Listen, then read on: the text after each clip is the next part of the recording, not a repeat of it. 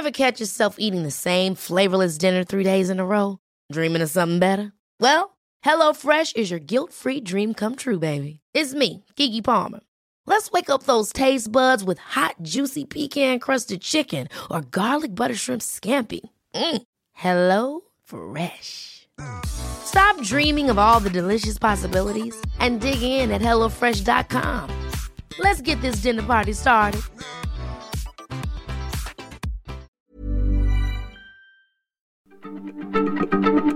Heraldo Radio, la H se lee, se comparte, se ve y ahora también se escucha.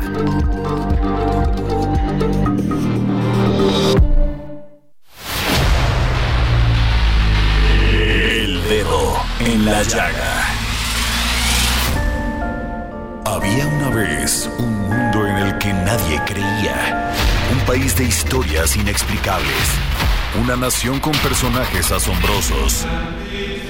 Santo Tomás tenía razón. Hay que ver para creer. El México increíble, las verdades que duelen, la voz de los que callan, el dedo en la llaga. Infórmate, diviértete, enójate y vuelve a empezar. El Heraldo Radio presenta El Dedo en la Llaga con Adriana Delgado. Si esta vez no te espero a que llegues sentada en la puerta con el alma abierta. Si no importa que digas el nombre de quien te acompaña las noches enteras. Si prefiero que no me menciones, si al buscarme ya nunca me encuentras. Si he devuelto uno a uno los besos que ayer me supieron amor de trastienda. Si vacié todas esas palabras que llenan discursos sin pie en mi cabeza. Si prefiero que ni me menciones, si te cierro de un golpe la puerta. Aprendí a dejarme escapar, a volver a empezar, a sentirme más fuerte.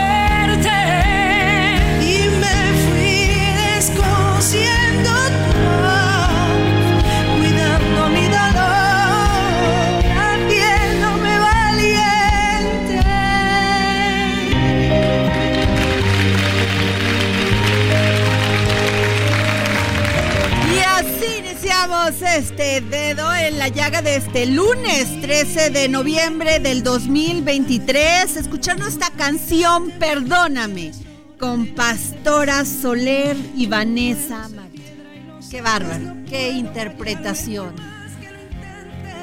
Hoy te pido que ni me menciones, no me quieras doler ni te hacer. Y nos vamos con nuestro primer resumen informativo y el gran Héctor Vieira.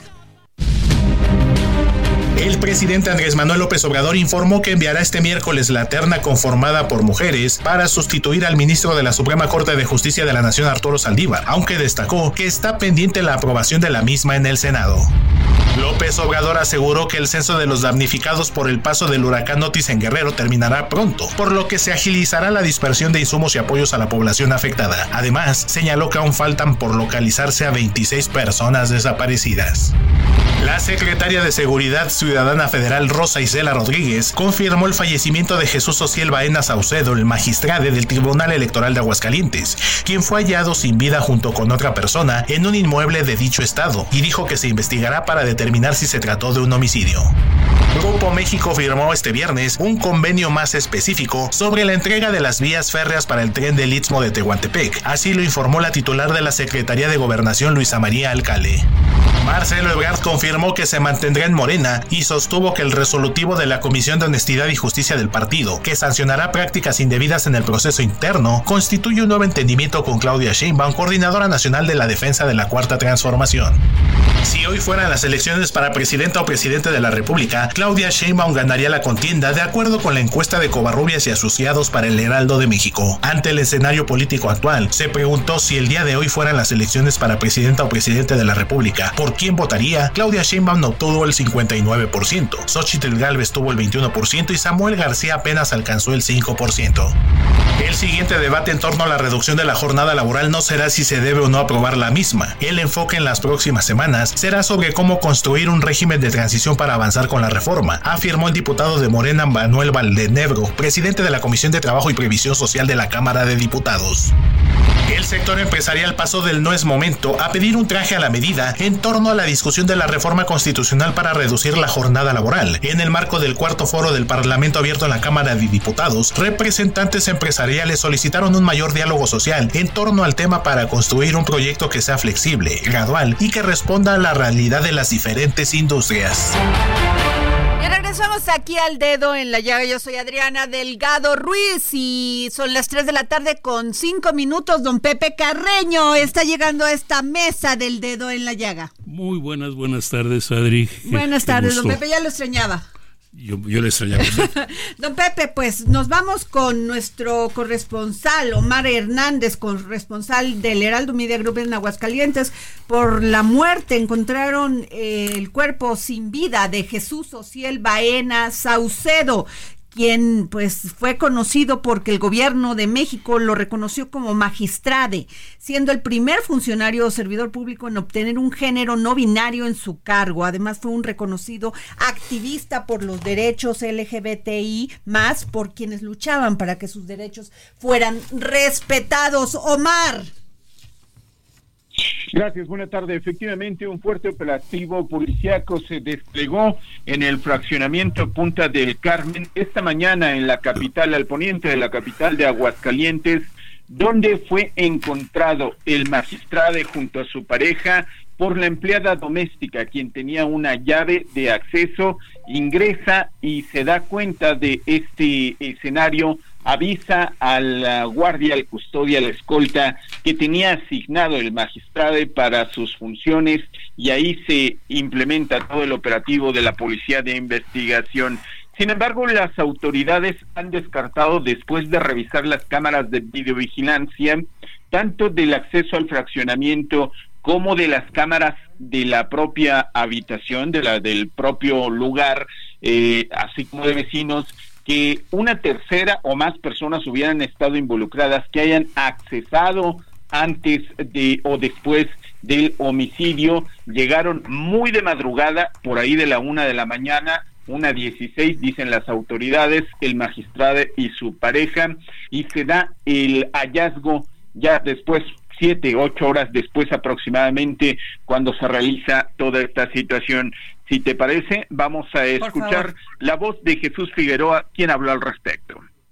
Vemos que al domicilio, de acuerdo a los videos que nosotros ya tuvimos acceso, porque la carpeta se inicia desde el mismo momento en que nosotros tenemos el hallazgo y lo que podemos decir, insisto, es que a la una de la mañana con 16 minutos del día ingresa las dos personas que encontramos sin vidas a ese domicilio y no encontramos ningún otro indicio que hasta este momento nos lleve a establecer que una tercera persona ingresó a ese domicilio.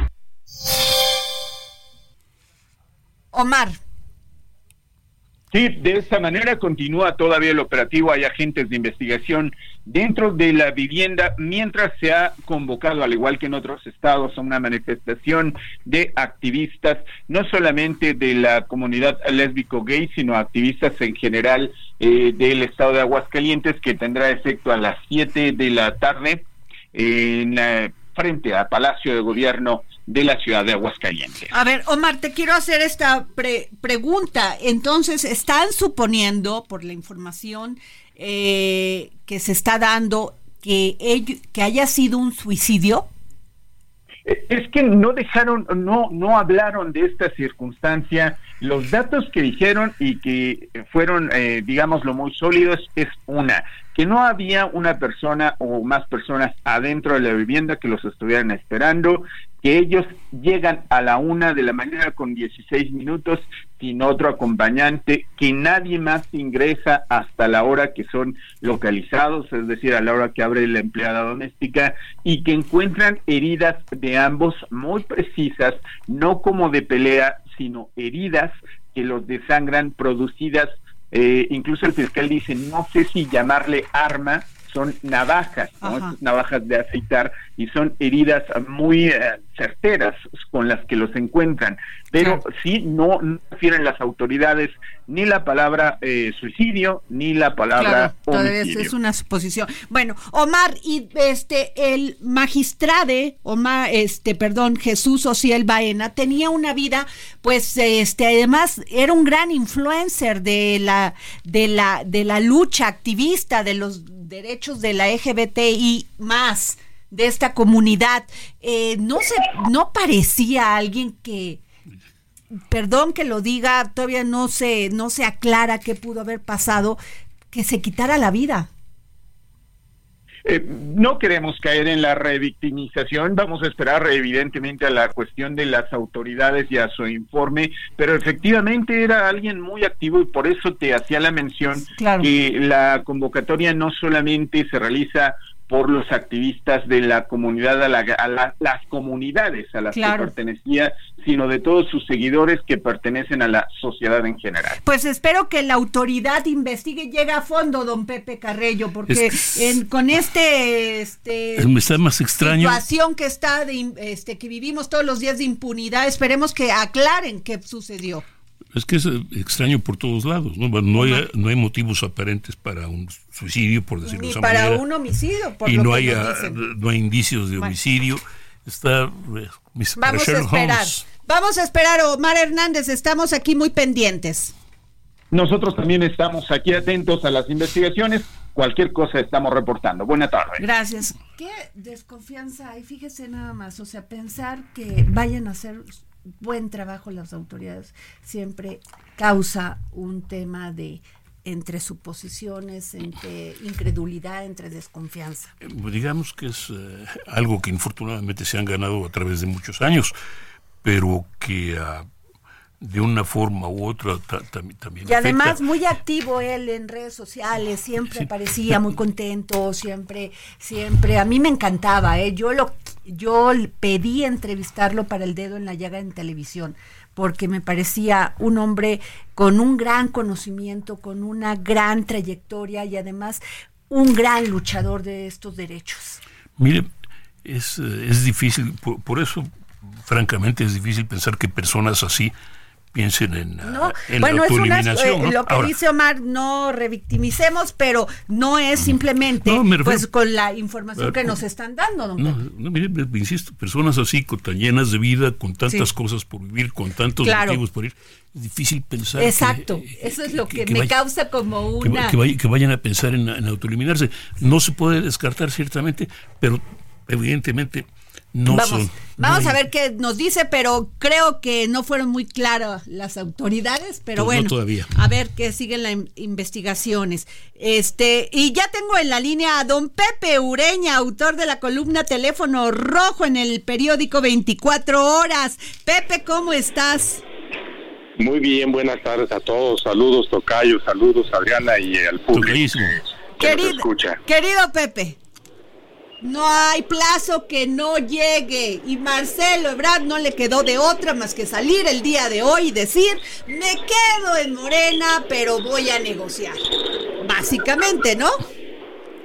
Pues sí, realmente este, él fue retrasando los tiempos. Primero había dicho a los suyos, a su staff de campaña, que regresaba entre el 3 y el 4 de, de noviembre, regresaba de Europa para dar la respuesta Luego les dijo que no, que sería entre el 7 y el 8. A Dante Delgado lo trajo igual y entonces Dante quizá optó por otro camino, que es cuando le incrusta a Samuel García. Y ya sabemos que Samuel García fue nominado desde Palacio Nacional. Entonces son elementos que son antecedentes que están ahí para todo el mundo.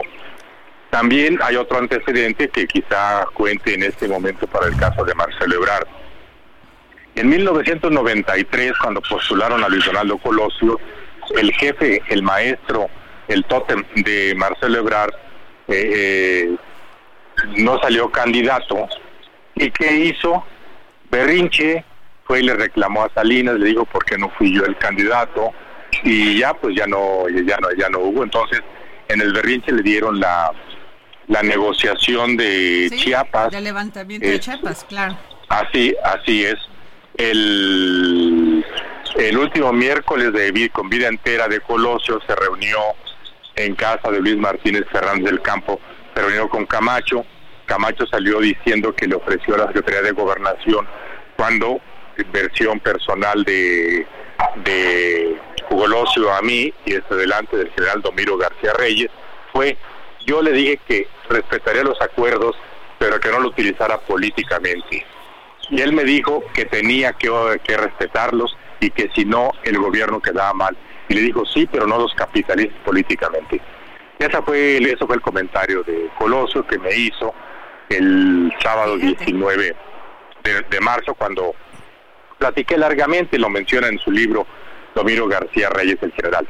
Bueno, ese es el antecedente, pero ¿qué hizo entonces Camacho? Hizo mucho berrinche el 22 de marzo del 94, ya me paso de, de octubre de, del, del, del, 93 a, a 94, estaba contento Colosio y contento a medias, porque ese día Camacho dijo que por esa ocasión había desistido de ser candidato a la presidencia de la República Salió Colosio, él andaba en Culiacán a la hora de la comida, se reunió con, con, este, con la estructura priista y luego dio una conferencia de, no conferencia, nada más leyó un comunicado donde habló este, de que él daba la bienvenida al, a lo que había dicho Manuel Camacho Solís, el conciliador de Chiapas, que entonces decía que la campaña ya iniciaba y que agarraba nuevos vuelos. Eso dijo, pero hay un dato también este, que poco se sabe. Le llegó a su cuarto de hotel en el sexto piso del Hotel Ejecutivo de Culiacán, le llegó un documento presuntamente de José María Córdoba, donde le decían todo lo que tenía que informar a la prensa. Y, y en ese documento de dos partillas y media venían este, tres párrafos que él tachó eran elogios a Camacho por todo lo que había hecho por la paz en Chiapas. Él dijo que no, que eso no, eso no correspondía, que no era cierto que estaba trabajando por la paz en Chiapas, que él estaba trabajando para él mismo, para Camacho. Menciono todos estos antecedentes por un elemento. Yo creo que de esa experiencia Marcelo Ebrard copió todo. Se dio cuenta que la indisciplina no lleva a ninguna parte y ahora cree o quizá cree que puede quedar como candidato sustituto, lo que no pudo ser Camacho por su indisciplina. Pero ¿por qué tendría que quedar él como candidato sustituto, mi querido Pepe? Por algo, o sea, siempre hay un candidato, siempre en toda campaña hay un candidato sustituto. Eh, siempre ha sido el corredor de la campaña o el presidente del partido el que está en ah. espera de que, digo, ojalá siempre deseando que no pase nada pero ante un imprevisto, como ya sucedió en el 94 con Colosio, pues, ¿quién era el corredor de la campaña de Colosio? Cedillo. ¿Y quién fue el, quién fue el candidato sustituto? Pero pues, pero, pero, pero Marcelo ya está visto, Pepe, como alguien no querido en Morena. Por eso nos llama la atención este, pues, este giro que da. Y además, pues Claudia Chainbaum con mucho desdén dice, bueno, pues me da gusto que Marcelo se quede, él y su equipo, y pues a trabajar. Pero pues las posiciones va a ser una campaña alterna Sí, mira, ese es lo no, ese es el dato complementario. A ver, ¿qué, resulta? Que él cree que puede, que puede tener futuro en Morena, pero antes hay muchos elementos con los que el régimen aprieta. Y todos sabemos algunas, algunas, algunos pasivos ahí de. lo apretaron. De, de, Marcelo Ebrard. Eh, todo indica que, que eso, que eso es así. Mira, hace, hace dos semanas hubo la versión de un intermediario que habló con Marcelo en Europa y le y le pidió que viniera a hablar con el presidente y, él hizo respondió con desdén. No vino no vino a hablar con el presidente. Uno. Dos. Retrasó su regreso. Y tres pues que quizás recibió muchas señales este, para el caso. Ahora bien él dice que ya habló con Claudia Sheinbaum que se ha entrevistado dos veces que le ha prometido que en el 24 analicen hacia dónde va el movimiento, hacia dónde va Morena.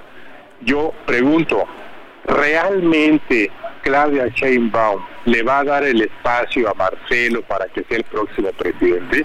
¿Está en sus facultades o está en las facultades de López Obrador? Ahora Eso te pregunto la- una cosa, la negociación de la Cámara de Senadores y Diputados le conviene a Claudia Sheinbaum dejar este darle esas posiciones a Marcelo y pues estar constantemente con esa soga en el cuello? Mira, hace rato en una entrevista Marcelo Ebrard dijo que él no aspira a ningún cargo, que si él aceptara un cargo en cualquiera que fuera, sería ah, el fin del movimiento que él trae. En consecuencia, él va a seguir su lucha y que tiene cinco años de campaña, campaña para los a los 70 ser el presidente de la República, que no va a desistir porque lleva más de 40 años, 45 si mal no recuerdo, luchando por eso y que debe la gente entender y su gente a la que agradeció su participación que va a estar en ese contexto. Entonces, se ha cerrado la puerta del Senado. Todos sabemos que ya Dan Augusto no está en la cartera para senadores, al menos en este momento. Todos sabemos que Ignacio Mier declinó y fue doblegado con la promesa de ir al Senado. Si ya fue líder de la Cámara, iría como segundón al Senado. Son cosas que están en el escenario. Por supuesto que en política todo lo que viene este, es falso. Oye, lo lo- cierto es lo que ya, Perdón, ya don pasó. Pepe, es que le quiero, tocayo. le quiero, me vienen Tocayo. muchas, este, es que, es, es que tengo muchas dudas por todos lados, tengo un montón de dudas. ¿no? Es decir, después de lo que pasó este fin de semana con la, el nombra- la candidatura en Ciudad de México o la coordinación en Ciudad de México, eh, ¿quién es eh, la persona que verdaderamente tiene el poder para determinar a dónde va, va Marcelo Ebrard? Bueno, yo lo decía en- entre líneas hace ratito, decía que si le iban a permitir a Claudia que desde ahora comprometiera el 2030. Eso es lo primero. ¿Quién garantiza que para entonces haya vida de todos los actores? También decía que si quién es Son el que tiene el políticos, poder Pepe, cre- se creen en este invencibles. momento. Sí, Ay, no, no, y- y- e inmortales, invencibles e inmortales. es poco, inmortales. Así es. Oye, entonces, pues sí, mira, realmente yo creo que Marcelo este, ha de haber estado muy duro el apretón, hay muchas cosas, todos sabemos, por ejemplo, lo que está todavía en el stand-by de la línea de la línea 12, todos sabemos de pasivos que dejó en la jefatura de gobierno, todos sabemos algunos algunas fallas por ahí que todavía están en el segundo piso, que por cierto, pues ahí participan eh, Claudia y él en curiosamente en la línea 12 y en el segundo piso. Entonces, entonces este pues yo creo que todo está ahorita en el aire y simple y sencillamente ganó tiempo, quiso rescatar su honor o lo que quedaba de su honor, pero deja muchas dudas, exactamente como dice el tocayo Pepe Carreño, deja muchísimas dudas, pero es un hombre que en este momento no tiene ni solvencia ni autonomía. y Danone. Además, además hay otra que eh, ya ahorita están, empe- está empezando a haber ruido alrededor de la seguridad de la línea 4 del metro. Así es. Así que eso se comparte con, con muchos lados. Y yo preguntaría a Pepe Ureña, a Dan Augusto, ¿cómo quedó en este reparto? Pues Adán Él Augusto y está- todo su equipo, porque este Ignacio Mier es del equipo de Dan Augusto. Bueno, mira, es, es- es uno de los damnificados, ¿no? Este, Adán Augusto López. Eh, y, y hay que decirlo, es el, es el amigo de infancia de López Obrador. Este, desde entonces vienen juntos. Recordemos que hubo un incidente en la infancia de la familia de López Obrador y que fue el papá de Adán Augusto Payambé López quien arregló con el gobernador que la familia se fuera a su rancho ganadero a Veracruz en tanto se cerraba el expediente. O sea, son hay mucha historia familiar ahí y a pesar de eso está afuera. Quizá por eso está sentido y quizá por eso no participa. Eso y otras cosas que han salido en, en medios y en el ambiente político. ¿Qué tanto Claudia influyó? Nos queda un minuto y medio, mi querido Pepe. Siempre es un placer, don Pepe Carreño, hablar con Pepe Ureña. ¿Qué tanto influyó Claudia en esta designación de los coordinadores de la defensa de la Cuarta Transformación que se dio a conocer el, el pasado viernes? La información que, que yo tengo este, es, es muy poca, o sea, realmente las decisiones se tomaron en Palacio. Donde sí intervino y fue una especie de quid pro fue en caso de Tabasco, Tabasco por la Ciudad de México.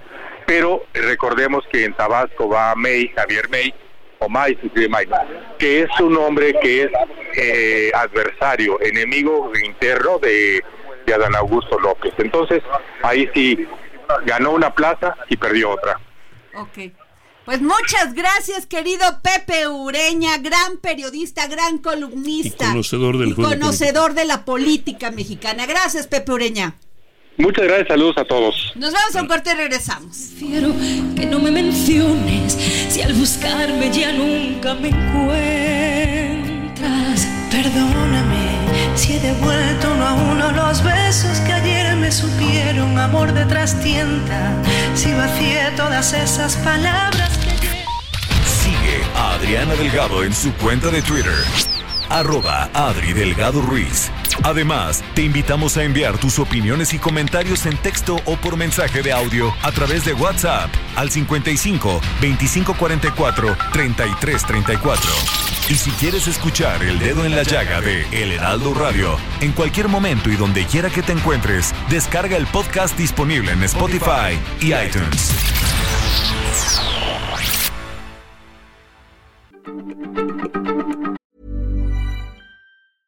Ever catch yourself eating the same flavorless dinner three days in a row? Dreaming of something better? Well, HelloFresh is your guilt-free dream come true, baby. It's me, Kiki Palmer. Let's wake up those taste buds with hot, juicy pecan-crusted chicken or garlic butter shrimp scampi. Mm. Hello Fresh. Stop dreaming of all the delicious possibilities and dig in at HelloFresh.com. Let's get this dinner party started.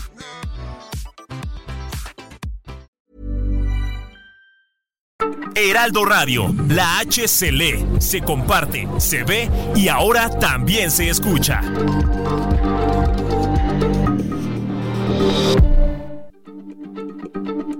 Heraldo Radio, la H se lee, se comparte, se ve y ahora también se escucha.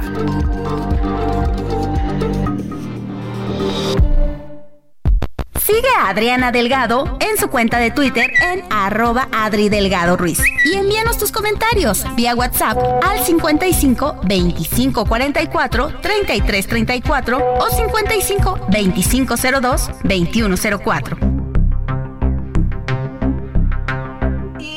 Regresamos aquí al dedo en la llaga. Yo soy Adriana Delgado. Síganme en mis redes, arroba Adri Delgado Ruiz. Y ya tengo la línea al licenciado Andrés Eduardo Levi Covarrubias, director general de Covarrubias y Asociados. ¿Cómo está, licenciado? Muy buenas tardes.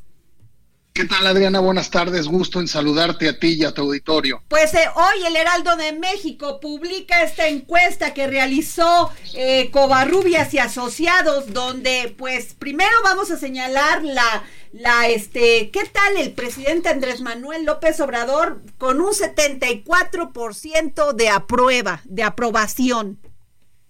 Así es.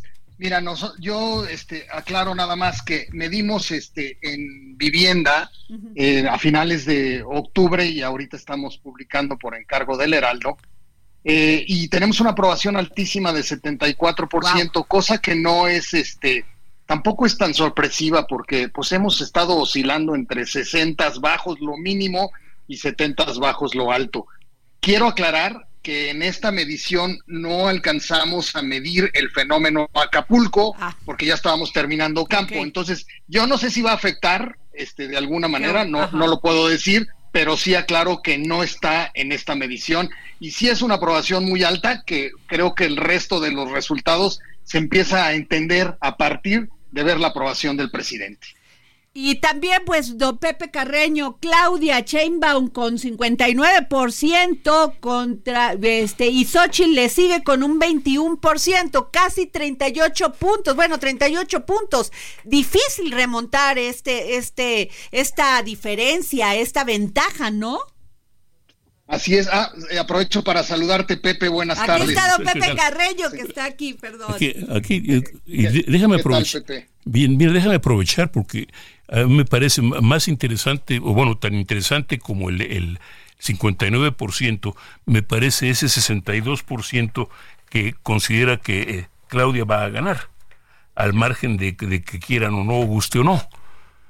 De acuerdo. Mira, empiezo por comentar lo del 59%.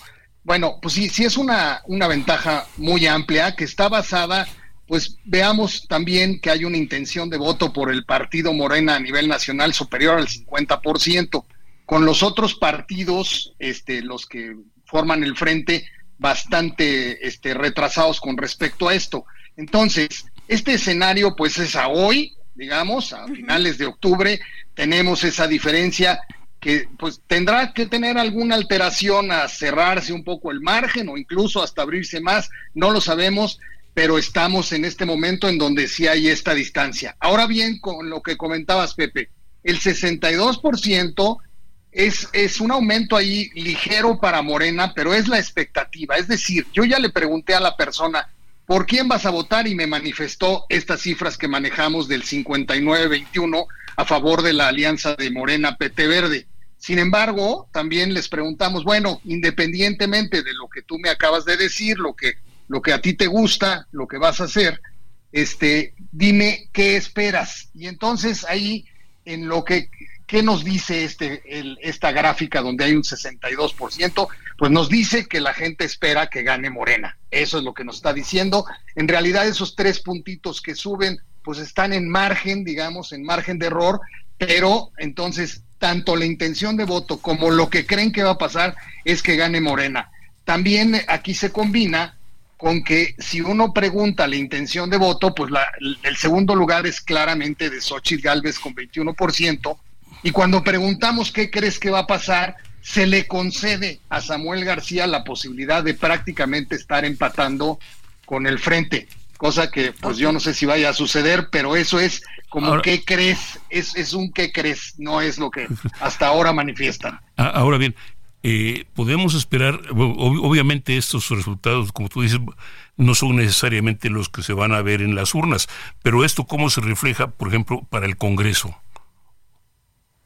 Bueno, mira, el, Congreso hay que medirlo por separado. O sea, yo no me atrevería a decir que esto garantiza una mayoría para Morena y sus aliados en el Congreso, dado que pues son situaciones diferentes, elecciones diferentes, candidatos diferentes, etcétera. O sea, hay gente que sí vota en cascada, es decir, hace el mismo voto que haga para presidente, lo, lo transmuta a todas las posiciones, pero hay gente que vota diferenciado. Entonces, creo que sí hay que hacer una medición específica para Congreso y no quedarse simplemente con las cifras de elección presidencial para tratar de pronosticar ese otro fenómeno.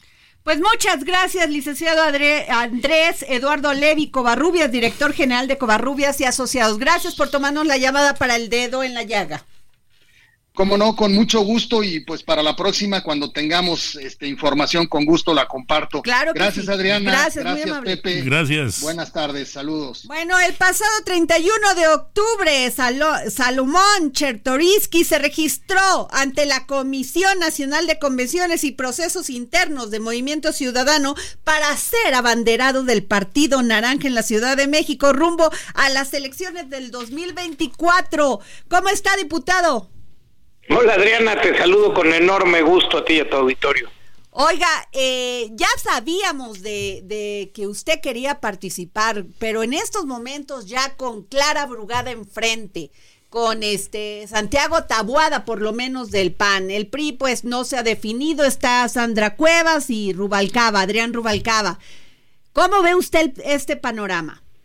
Pues les voy a ganar, les voy a ganar Adriana, al que me pongan, a la que me pongan y no te lo digo nada más eh, de dientes para afuera, te digo, faltan siete meses, esto apenas inicia y vamos a demostrar con propuestas, con claridad, con energía, con alegría, con la gente adecuada, que esta ciudad puede ser mejor. Así vamos, vamos con todo el alma, con todo el ánimo, con todo el corazón. Y sin hacer trampas, Adriana, porque ahorita que dijiste, pues ya está Clara Brugat, pues no, han estado en un proceso tramposo en donde se adelantaron a los tiempos de, de, de precampaña, donde colgaron publicidad tramposa, basura electoral en todas las calles de nuestra ciudad Eh, del otro lado todavía ni precandidatos hay, los eventos que están haciendo son actos anticipados de campaña, es una trampa. El único candidato, precandidato, registrado formalmente ante el INE, que ya está siendo fiscalizado por los recursos que se utilizan, soy yo, Adriana. Así que vamos con todo, fuimos los primeros y así llegaremos hasta junio. Don Pepe Carreño. Don Salomón, una pregunta, es decir, eh, todo, vamos, evidentemente es quizá un poco temprano, pero ¿cuál es el punto central de su campaña? ¿Qué es lo que le ofrece a los habitantes de la Ciudad de México?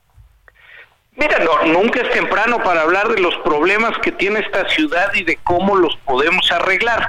Eh, no es momento, otra vez, por, los, por, por, por, las reglas que hay este, para hablar de propuestas, pero claro que te puedo hablar de los temas y dónde están eh, los caminos que tenemos que buscar en estos siete meses, eh, eh, solucionarle a la gente en lo que vamos a ofrecer. Tenemos que hablar de agua, tenemos que hablar de seguridad o de inseguridad más bien, tenemos que hablar de movilidad, tenemos que hablar de economía y de desigualdad, tenemos que hablar de medio ambiente, tenemos que hablar de corrupción, tenemos que hablar, por supuesto, de mujeres y de las mujeres. ¿Qué vamos a hacer con eso? Yo acabo de publicar un libro con los 12 temas más importantes de la ciudad. Está ahorita en librerías.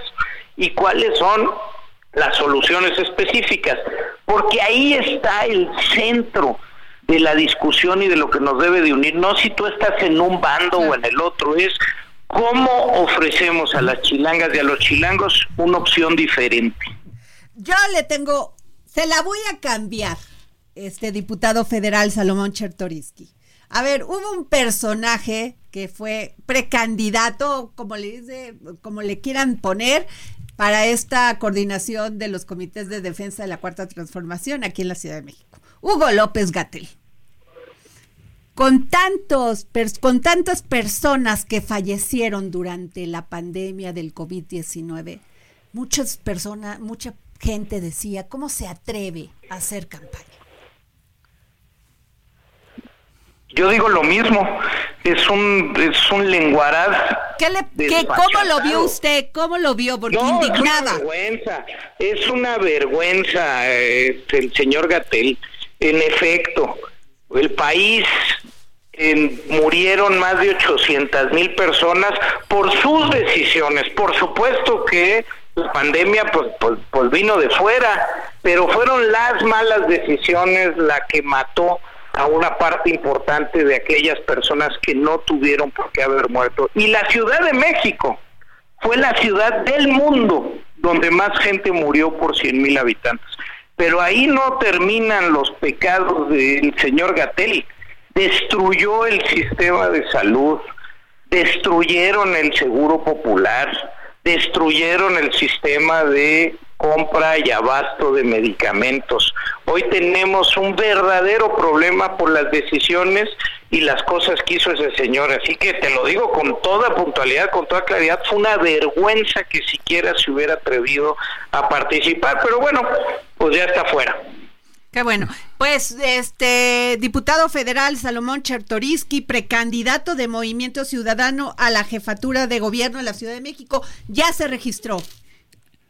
No, nada más ya me registré, Adriana, ya estoy como el único precandidato a la jefatura de gobierno formalmente registrado ante el Instituto Nacional Electoral.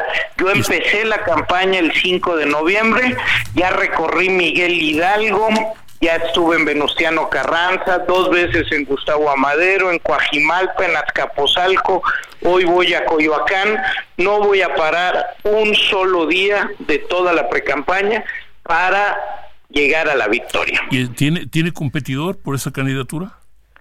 Eh, soy candidato único de Movimiento Ciudadano, nadie, no, ya cerraron este cerraron las, los registros por parte de Movimiento Ciudadano a la precandidatura fui el único que se registró, así que... ¿Usted es muy valiente o, voy de unidad?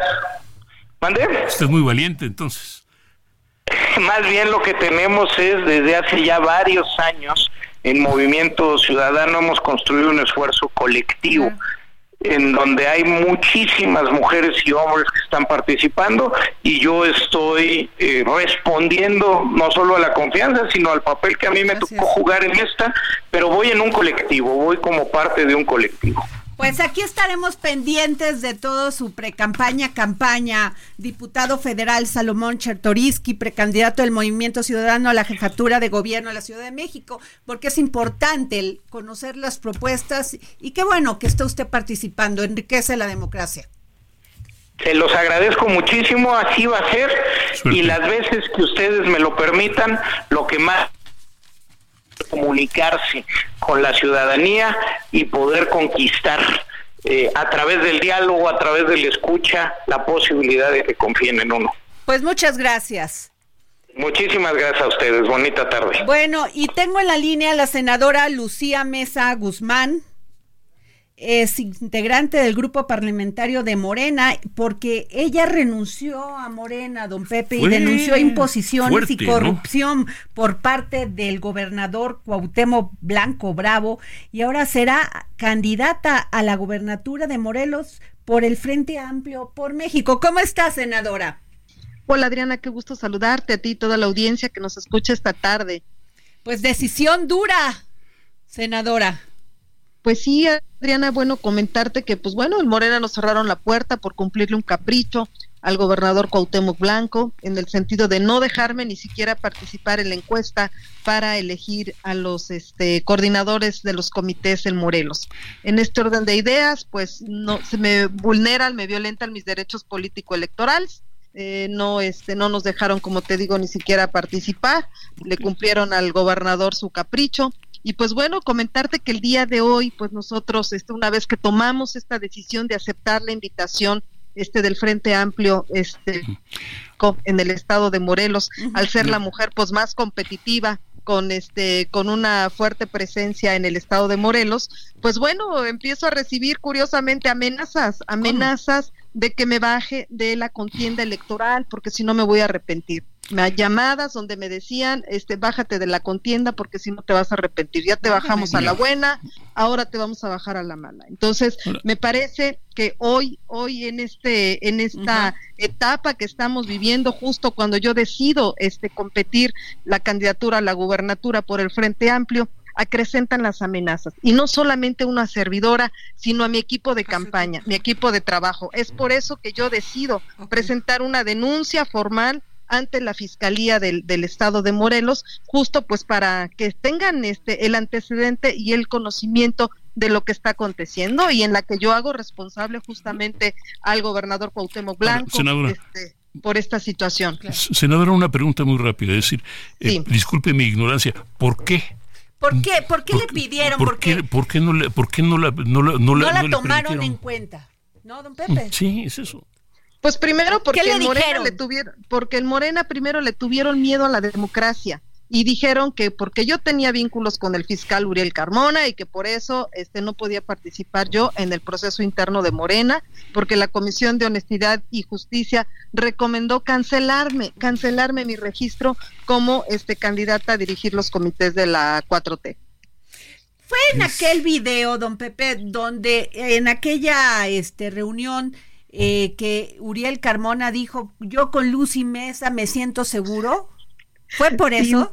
justo eso en un evento con, con este con la barra de abogados donde fue se celebraba el día del abogado es un evento público y pues bueno por esa situación decidieron cancelarme mi registro y decidieron vulnerar violentar mis derechos político electorales al no dejarme ni siquiera participar. Pero por senadora perdón que le pregunte esto eh, pero usted tiene relación con Uriel Carmona o por qué esta pues fue una grilla la verdad Sí, definitivamente. Bueno, yo no tengo este, ninguna relación ni personal, ni política, ni mucho menos, más que de alguna manera institucional cuando coincidimos en algún evento.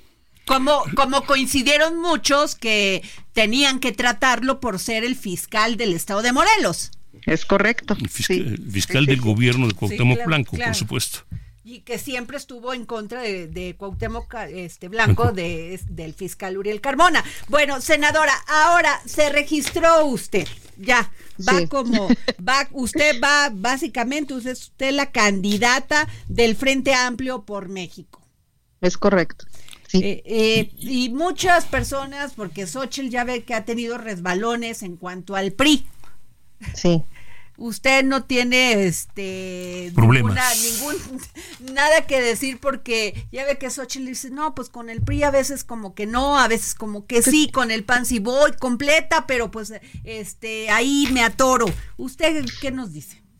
Pues mira, yo te quiero decir que, pues bueno, evidentemente yo me he, me he formado en la izquierda, yo vengo originalmente del PRD, por eso también decidimos transitar posteriormente a, Morena, y pues en este orden de ideas yo te quiero decir que, pues bueno, a lo mejor muchas veces, pues al calor del debate, al calor de las ideas, pues uno puede decir alguna, alguna otra situación, pero me parece que en el caso de Morelos los que nos une más allá de los partidos políticos, más allá de los colores, es la emergencia por la que hoy atraviesa el estado de Morelos, que llevamos más de seis años de impunidad, más este, de seis años de robadera, de, este, de la falta de oportunidades para las y los morelenses, en el tema de la inseguridad que lamentablemente pues ve cómo nos está azotando. Y evidentemente, como yo siempre señalé, este, el tema de la estrategia de seguridad que no era la adecuada, que no había coordinación, que no teníamos estrategia, pues evidentemente pues esto pues nos costó el veto. Pero sin embargo, no estamos dispuestos como morelenses a seguir con seis años más de corrupción. Hoy nos damos cuenta quiénes quedaron, quiénes quedaron, pues los candidatos del gobernador, este Cuauhtémoc Blanco al Senado, a la gubernatura, en fin, y nosotros no estamos dispuestos a cargar con seis años más de impunidad, de corrupción, de robadera, con el presupuesto de las y los morelenses. Hay observaciones de más de nueve mil millones de pesos que no han podido ni solventar en estos cinco años y lo, nos parece a nosotros muy grave este tipo de situaciones. Pues, pues, pues en, cierta forma se le está jugando muy fuerte, senadora. Pues sí, pero... sobre todo con estas amenazas a su persona y a su equipo. ¿qué podíamos hacer? Mario Delgado me decía, pues relígete al Senado, este, no te vayas, te damos esto, es que no es de que nos den. Yo creo que hoy el Estado de Morelos necesita cambiar de rumbo, necesita cambiar de dirección y sobre todo generar bienestar para las familias morelenses. Necesitamos un Morelos seguro, un Morelos en paz, donde haya oportunidades de desarrollo social, económico, que vengan las inversiones, que Morelos vuelva a ser ese estado atractivo donde todos querían venir a descansar familias enteras que aquí se pasaban Semana Santa, el verano, este, las fechas decembrinas y lamentablemente por el tema de la inseguridad, pues hoy no, no está sucediendo eso. Y lo que nosotros queremos es que triunfe nuestro movimiento. Nosotros nos fuimos muy fuerte a construir el movimiento por la dignidad de Morelos y justamente lo que queremos es eso, que triunfe nuestro movimiento y generar las condiciones de paz y seguridad para las y los morelenses. Pues muchas gracias, senadora Lucía Mesa Guzmán, es integrante del grupo parlamentario de Morena y candidata, candidata ya. No tiene contrincante ahí, ¿verdad? Ya es usted la candidata, ¿no? Es correcto, sí. Para que no vaya a ser que, encuestas ni nada. No, no, ya no. o sea, la senadora Lucía Mesa Guzmán es la candidata, del Frente Amplio para la gobernatura de Morelos, así. Muchas gracias, Adriana. Bonita tarde. gracias a la audiencia. Sin, encuestas y sin, uh, sin factor de, de género. consultas a la base, y ya, bueno, todo eso. Y, y, desobediencias exóticas. ¿No le parece raro, divertido que el, el mismo grupo que de alguna forma ha cuestionado totalmente al INE ahora está muy obediente de las danzas del INE, pues de los mandatos del INE. Pero, ay, Pepe, ¿qué le sorprende? Es que soy inocente, soy inocente, ¿qué le puedo Oiga, esto me hizo reír, inocente. Bueno, a ver, no más voy a...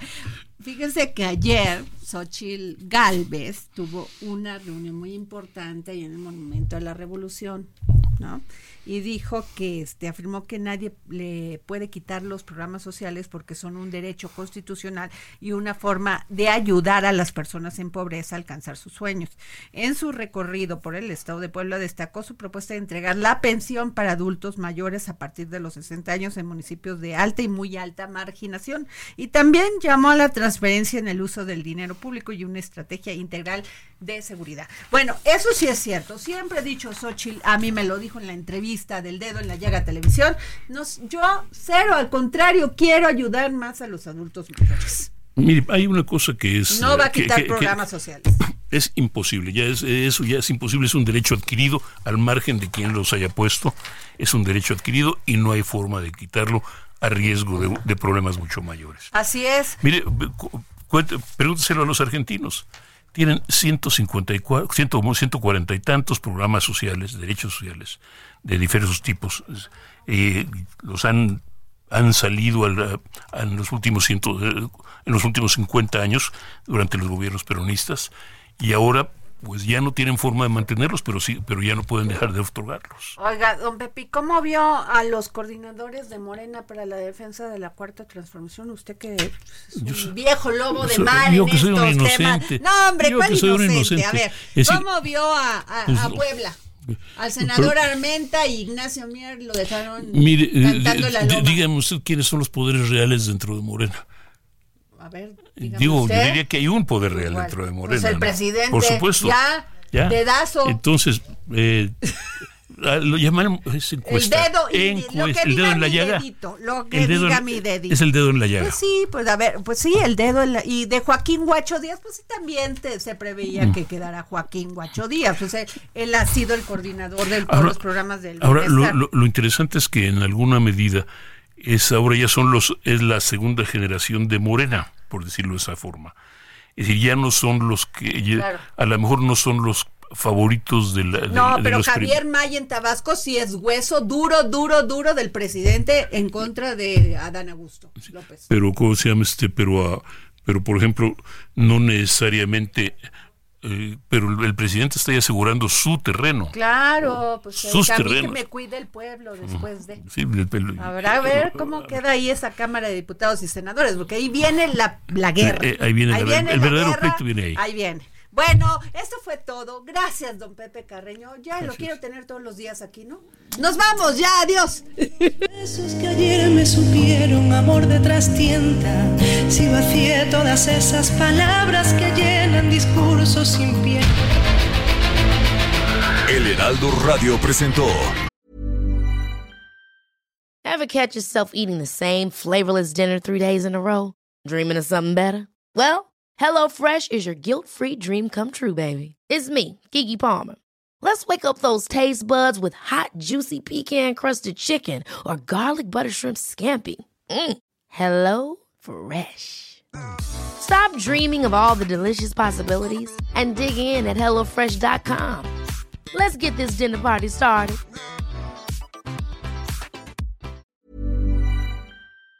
El dedo en la llaga. Con Adriana Delgado.